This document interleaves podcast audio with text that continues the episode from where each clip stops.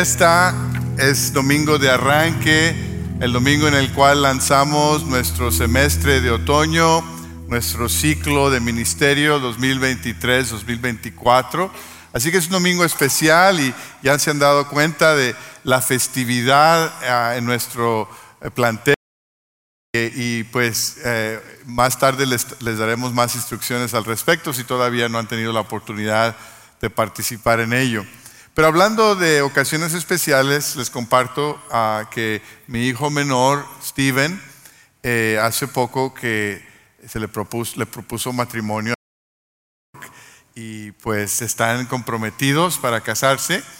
Y eh, entonces una de las cosas emocionantes en nuestra casa es eh, la planificación de la boda. Digo emocionantes para mi esposa porque pues yo no sé, no tengo mucho que ver con ello, aparte de que me toca oficiar. Ellos están hablando del lugar donde se va a tener, de la comida que se va a servir, de los colores, las decoraciones, el vestido. Y pues mi esposa y la novia y también el novio están ahí emocionadísimos con ello. Las bodas son especiales, ¿no? Porque no solamente para los que se casan, familia y para los invitados, porque la boda es un momento eh, de clímax en una relación que quizás ha iniciado con algún noviazgo, con alguna amistad, con el deseo de conocerse, de, de saber algo de la otra persona.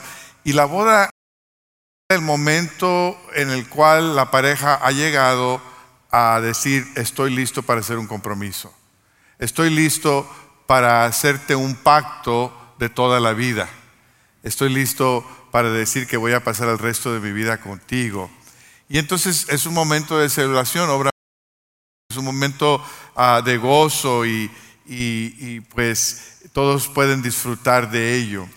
Cuando el Señor Jesús inicialmente le invita a otras personas a seguirlo, es una invitación a ven y ve, ven y ve, ven y acércate. Quizás escuchado de mí quizás has sabido algo de mí, pero acércate un poquito, ven a conocerme, ven a escucharme, ven a saber algo más de mí. Y ya después de un tiempo de que estés caminando conmigo, entonces el Señor Jesús hace una invitación a un compromiso, a un compromiso serio, de decisión. Y así le he puesto como título al mensaje de hoy. Terminamos la semana pasada nuestra serie de mensajes ah, de verano que fue un recorrido del Evangelio según Lucas, donde estuvimos caminando con el Señor Jesús desde el momento en el cual Él llama a pescadores ahí junto al mar de Galilea, hasta el momento en el cual se les aparece en aquel aposento y Él ya ha resucitado, come pescado con ellos y les los comisiona y después Él asciende al cielo. Y en esa jornada, en medio de esa hay un momento en el cual el Señor Jesús los invita a hacer una decisión, a hacer un compromiso serio. Llamo su atención a Lucas capítulo 9, versículo 23, donde el Señor Jesús extiende esta invitación en otras ocasiones.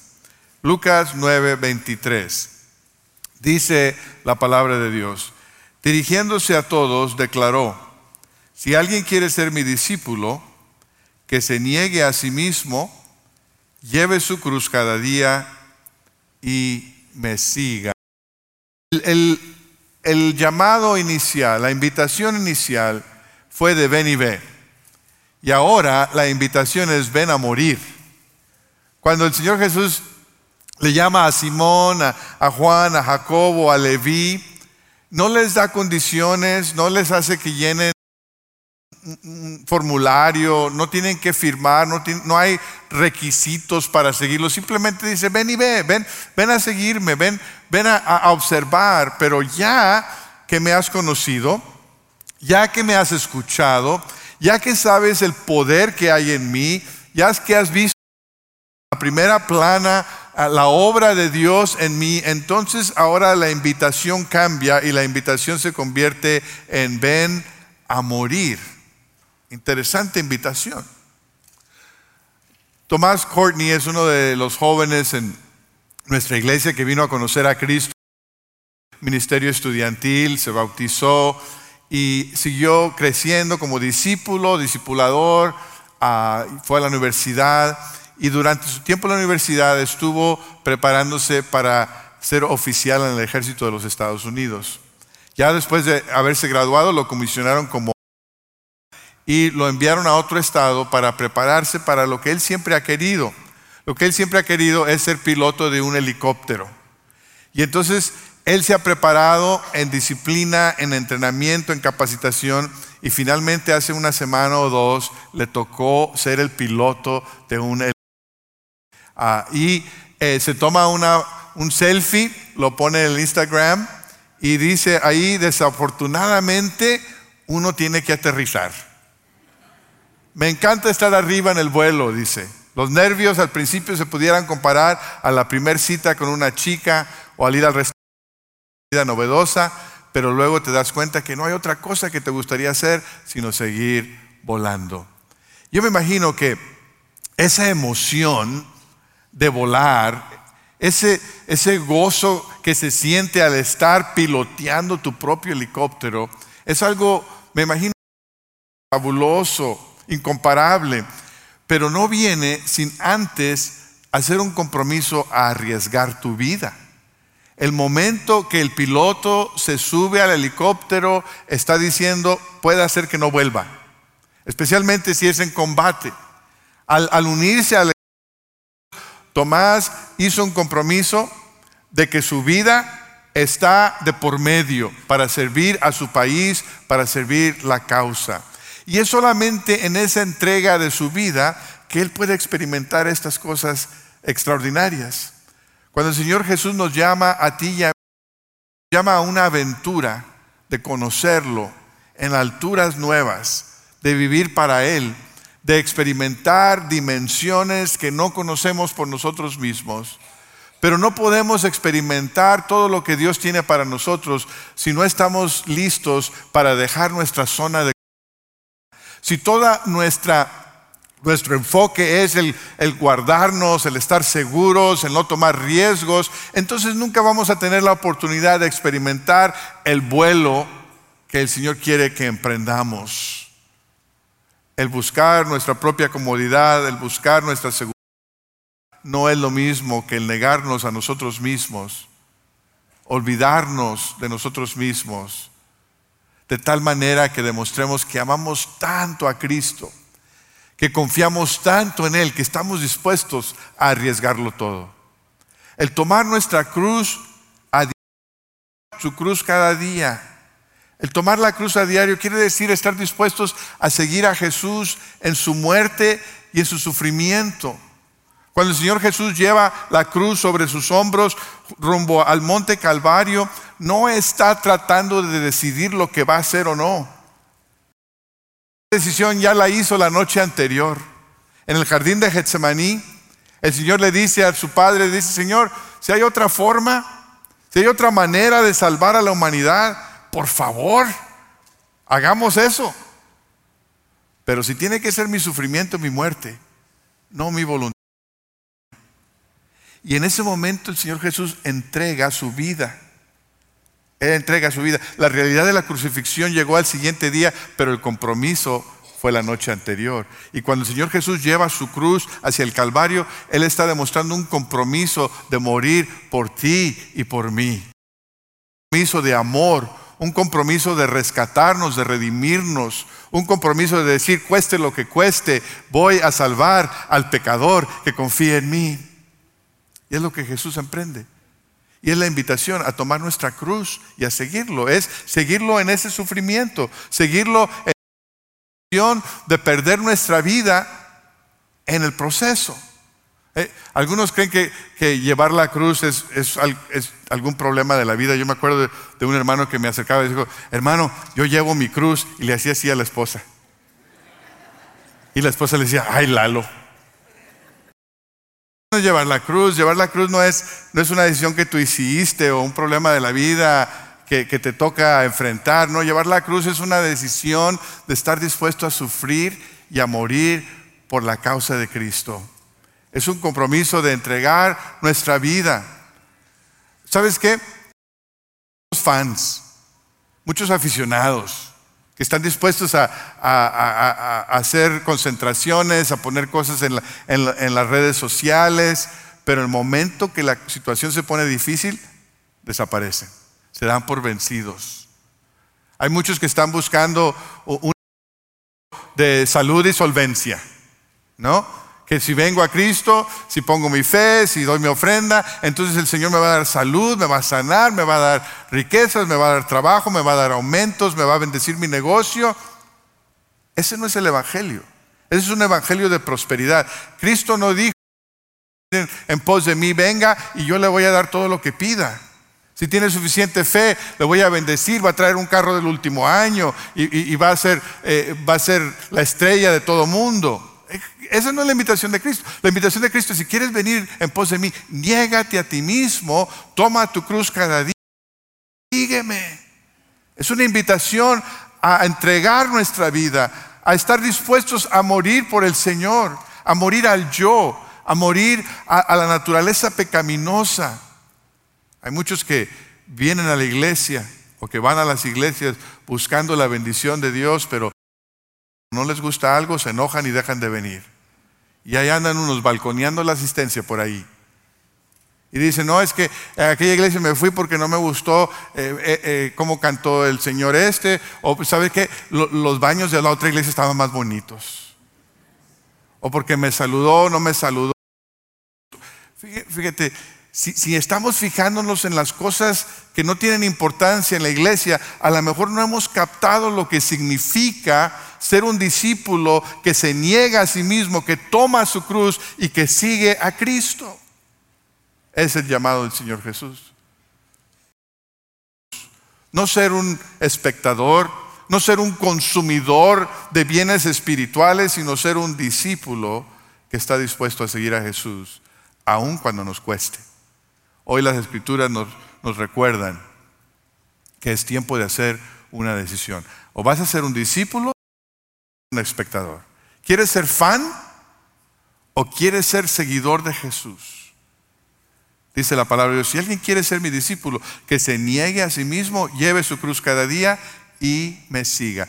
Es la hora de decisión, de decir, o me entrego todo o no le entro a nada. Es, el momento que nos, nos, volvemos de ven y ve a ven a morir. Hora de decidir. Y te ofrezco tres formas prácticas en las cuales puedes decidir el día de hoy. La primera es una decisión de comunidad.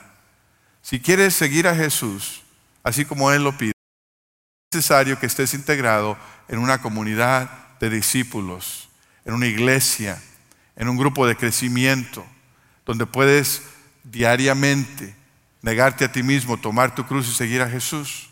Es cierto que cuando nos metemos en la iglesia, que cuando nos metemos en los grupos, va a haber... Algunos dicen, no, hermano, yo ya no voy al grupo porque, porque hay un hermano que siempre se está quejando. Y hay otra hermanita que es bien chismosa. Y, y, luego hay otro hermano que siempre necesita ayuda y siempre le estoy ayudando. Y es complicado. Yo mejor me quedo en la casa y veo a otros predicadores en la tele. No, el Señor invitó a ver predicadores en la tele, te invitó a integrarte a una comunidad, no te invita a ser parte de la iglesia porque la iglesia sea perfecta. No hay iglesias perfectas, no hay grupos de crecimiento perfectos, porque los integrantes somos nosotros, que somos personas eh, con, con debilidades, por eso estamos aquí. El Señor no te llamó a pertenecer porque es una iglesia perfecta. Te llamó a pertenecer porque al pertenecer Él te está perfeccionando a ti. Y es lo que Él quiere. Fíjate lo que la Biblia dice acerca de la importancia de pertenecer en el libro de Hechos capítulo 2 de la iglesia primitiva. Fíjate lo que se dio el versículo 41 del capítulo 2. Dice, así pues los que recibieron su mensaje fueron bautizados y aquel día se unieron a la iglesia. Unas tres mil personas se mantenían firmes en la enseñanza de los apóstoles, en la del pan y en la oración. Todos estaban asombrados por los muchos prodigios y señales que realizaban los apóstoles. Todos los creyentes estaban juntos y tenían todo en común. Vendían sus propiedades y posesiones y compartían sus bienes entre sí según la necesidad de cada uno. No dejaban de reunirse en el templo ni un solo día casa en casa partían el pan y compartían la comida con alegría y generosidad, alabando a Dios y disfrutando de la estimación general del pueblo. Y cada día el Señor añadía al grupo los que habían los que iban siendo salvos. Desde el inicio de la iglesia era importante era importante bautizarse, pero era importante también pertenecer, pertenecer a la iglesia, pertenecer a un grupo de discípulos donde podemos ir creciendo. Así que hoy quizás la decisión que tú tienes que hacer es una decisión de pertenecer. Quizás sea bautizarte porque no te has bautizado, unirte como miembro a Calvary porque no has hecho ese compromiso, pero hoy dices yo me comprometo. O quizás sea unirte a un grupo de crecimiento y decir, yo me voy a unir porque voy a dejar que el Señor obre en mí. Tiempo de decisión. La segunda decisión que te invito a considerar es la decisión de creer. No han llegado al momento de fe en Cristo, han escuchado el Evangelio, han estado asistiendo, conocen de lejos como la multitud, pero no han llegado al momento en el cual reconocen que son pecadores y que necesitas un Salvador y que el único es Cristo. Que no es Cristo y la iglesia, no es Cristo y la religión, no es Cristo y su mamá, no es Cristo y sus hermanos, no es Cristo y nadie más, es Cristo y solamente Cristo. Cristo en la cruz del Calvario, crucificado, sepultado y resucitado al tercer día. Y no has puesto tu fe en Él como tu Señor y Salvador. Es lo que hizo por ti, pero no has confiado tu vida a Él. Hoy es el día de hacerlo. Después de haber caminado con Jesús, los discípulos se enfrentan a una pregunta que el Señor les hace en Mateo 16, versículo 13. Fíjese lo que dice la Biblia. Cuando llegó a la región de Cesarea de Filipo, preguntó a sus discípulos, ¿quién dice la gente que es el Hijo del Hombre? Le respondieron, unos dicen que es Juan el Bautista, otros dicen que Elías, otros que Jeremías o uno de los profetas. ¿Y ustedes? ¿Quién dicen que yo soy? Tú eres el Cristo, el Hijo del Dios viviente. Pedro, dichoso tú, Simón, hijo de Jonás, le dijo Jesús, porque eso no te lo reveló ningún mortal, sino mi Padre que está en el cielo. Yo te digo que tú eres Pedro, y sobre esta piedra edificaré mi iglesia, y las puertas del reino de la muerte no prevalecerán. Los discípulos habían andado con Jesús habían escuchado su voz, habían escuchado su enseñanza, habían visto la, respuesta de la multitud. Y Jesús les dice, ¿quién dice la gente que yo soy? Pues unos dicen que eres Elías, otro que Juan el Bautista, otro que otro profeta, que Jeremías. Y luego Jesús dice, ¿y quién dicen ustedes que soy yo? Porque al final del día no importa lo que piensan los demás, lo que importa es lo, lo que piensas tú. ¿Qué crees tú acerca de Jesús? ¿Cuál es tu decisión acerca de Jesús? Y Pedro dice, tú eres el Mesías, el Hijo del Dios viviente. Y el Señor Jesús le dice, eso no se te ocurrió a ti por ti mismo. Eso no lo leíste en un libro. Eso te lo reveló mi Padre. Esa es la revelación del Espíritu Santo en nuestro corazón cuando estamos abiertos con una posición de fe nos revela quién Él es y entonces podemos confesar quién Él es, que es lo que hace aquí Simón Pedro. Tú puedes hacer esa misma confesión. Fíjate lo que dice Romanos 10, versículo 9 y 10. Dice que si confiesas con tu boca ese Señor y crees en tu corazón que Dios lo levantó de entre los muertos, serás salvo. Porque con el corazón se cree para ser justificado pero con la boca se confiesa para ser salvo. La fe inicia en el corazón, el Espíritu Santo nos da la posibilidad de creer, aplicamos esa fe, entonces la confesamos con nuestros labios. Cristo es Señor. Y cuando confesamos, dice la, Biblia, que somos salvos. Es, es algo sobrenatural, es un milagro. Y te puede suceder a ti si hoy confiesas a Cristo y Salvador. Quizás hoy esa es la decisión que tú necesitas hacer. En tercer lugar, la tercera invitación que te quiero hacer es una decisión de crecer.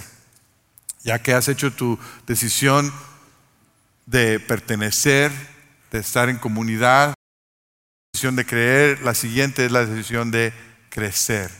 Cuando tú inicialmente pusiste tu fe en Cristo, si es que ya lo has hecho, viniste a ser hijo o hija de Dios. El Evangelio según San Juan, capítulo 1, versículo 12 dice, mas a cuantos a los que creen en su nombre, les dio el derecho de ser hijos de Dios. El momento en que alguien cree, se convierte en hijo de Dios. No todos somos hijos de Dios. Todos somos creación de Dios. Todos hemos sido hechos de Dios. Todos somos amados por Dios, pero no todos somos hijos de Dios. Solamente aquellos que han creído en Cristo han, sido hechos, se les ha dado el derecho, la potestad, el poder de ser adoptados como hijos de Dios. Y una vez que tú crees, puedes hacer un compromiso de crecer a la imagen y semejanza de tu Padre Celestial. Es una disposición de crecer a la semejanza de Cristo. No lo puedes hacer solo, no lo puedes fabricar. No es por obras, es por fe, pero es un compromiso que se hace. Señor, yo quiero crecer. Yo quiero venir a ser como Cristo. Yo quiero que Cristo sea reflejado en mi vida. Es una decisión a crecer, una decisión a obedecer, una decisión a, aprender por toda la vida. Nosotros cada semestre tenemos cursos que damos los miércoles ah, y a veces hemos tenido como reconocimientos de, un, de que han completado un certificado y ha habido ceremonias de graduación y yo creo que eso es bonito. Pero ¿sabes cuándo es la verdadera graduación del discipulado? ¿Cuándo es la verdadera graduación del discipulado? Cristo venga. Cuando Cristo venga. Mientras tanto, todavía estamos en el proceso. Todos los discípulos estamos aprendiendo, estamos creciendo, estamos desarrollándonos, estamos siendo hechos a la imagen de Dios. Un último texto que quisiera en Romanos capítulo 8, versículo 11. Romanos 8, 11. Fíjense lo que dice. Precioso pasaje. Márquelo para que lo mastique toda la semana. Y si el espíritu de aquel que levantó a Jesús de entre los muertos vive en ustedes, el mismo entre los muertos también dará vida a sus cuerpos mortales por medio de su espíritu que vive en ustedes. Por tanto, hermanos, tenemos una obligación, pero no es la de vivir conforme a la naturaleza pecaminosa porque si ustedes viven conforme a ella, morirán. Pero si por medio del Espíritu dan muerte a los del cuerpo, vivirán. Porque todos los que son guiados por el Espíritu de Dios son hijos de Dios. ¿Y ustedes no recibieron un espíritu que de nuevo los esclavice al miedo? Sino el espíritu que los adopta como hijos y les permite clamar, Abba Padre. mismo les asegura a nuestro espíritu que somos hijos de Dios. Y si somos hijos, somos herederos, herederos de Dios y coherederos con Cristo, pues si ahora sufrimos con Él, también tendremos parte con Él en su gloria. Qué cosa tan tremenda. Amén. De Dios que vive en nosotros va haciendo su obra para que vengamos a ser a la semejanza de Cristo. El Espíritu de Dios da testimonio de que somos hijos de Dios. Si dejamos, si vivimos por fe, si vivimos por el Espíritu y no por la carne, entonces vamos a ver quién somos hijos. La gente se va a dar cuenta quién es nuestro papá. Y si estamos dispuestos, a veces aunque nos cueste, a veces aunque suframos, a veces aunque nos cueste la vida, tenemos la promesa de que si sufrimos con Él, también disfrutaremos de la con Él al comprometernos a la obra del Espíritu Santo en nuestra vida, nos comprometemos a una vida devocional que va creciendo. Nos comprometemos a congregarnos como iglesia para adorar, para aprender, para el compañerismo, para animarnos. Nos comprometemos como creyentes a la comunidad, a pertenecer a un grupo de discípulos donde vayamos siendo forjados nos comprometemos a descubrir nuestros dones espirituales y a utilizarlos para el beneficio, para la edificación del cuerpo de Cristo. Vamos a dejar que el Señor nos use no solamente en la iglesia, sino fuera de la iglesia. A amar al mundo por el cual Cristo murió. Algunos son enviados al otro lado del charco y otros son enviados al otro lado de la calle. Unos van a trabajar con etnias no alcanzadas, otros van a trabajar con el vecino que nadie aguanta.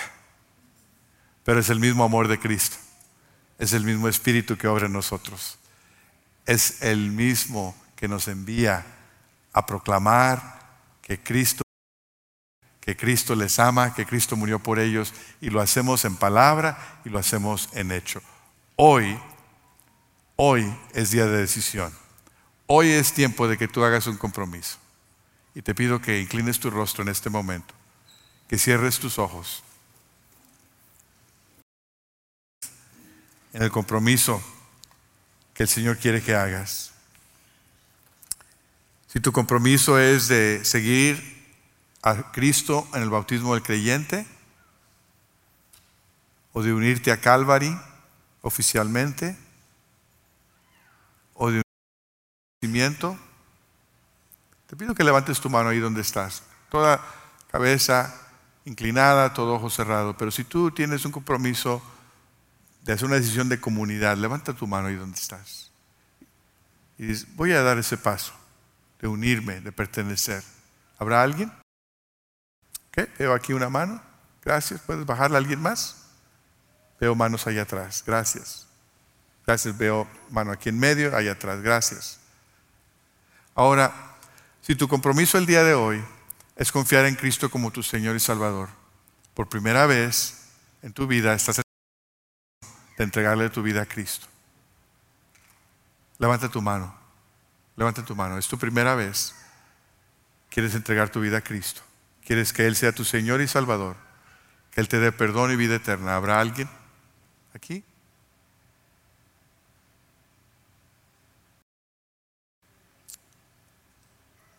Muy bien. Por último, si tu compromiso es crecer, tu compromiso es seguir creciendo la imagen de Cristo, dejar que el Espíritu Santo obre en ti para obedecer y para hacer lo que Él te envía, aunque te cueste aunque te duela. Si quieres hoy hacer un compromiso de negarte a tú mismo, tomar tu cruz y seguirlo, levanta tu mano ahí donde estás. Muy bien, veo varias manos, varias manos, gracias, varias manos. Vamos a orar. Señor, gracias por tu llamado a nuestra vida. Gracias porque un día nos invitaste a acercarnos a ti y gracias porque un día nos invitaste a arriesgarlo todo por ti. Pero tú te diste por nosotros antes. Y gracias porque nos has mostrado que vale la pena entregarlo todo por ti. tú has visto los compromisos que se han hecho. Tú has visto las decisiones. Y solamente tú y tu Espíritu Santo pueden sellar, pueden confirmar y pueden dar la, la gracia para continuar en obediencia. Yo te pido, Señor, que tú obres en este momento, en cada de cada persona que ha levantado la mano, tanto aquí como en línea, y que tú hagas la obra que solamente tú puedes hacer y que tú recibas la gloria y la honra, Señor. Te lo pedimos todo en el nombre de Cristo Jesús. Amén y amén.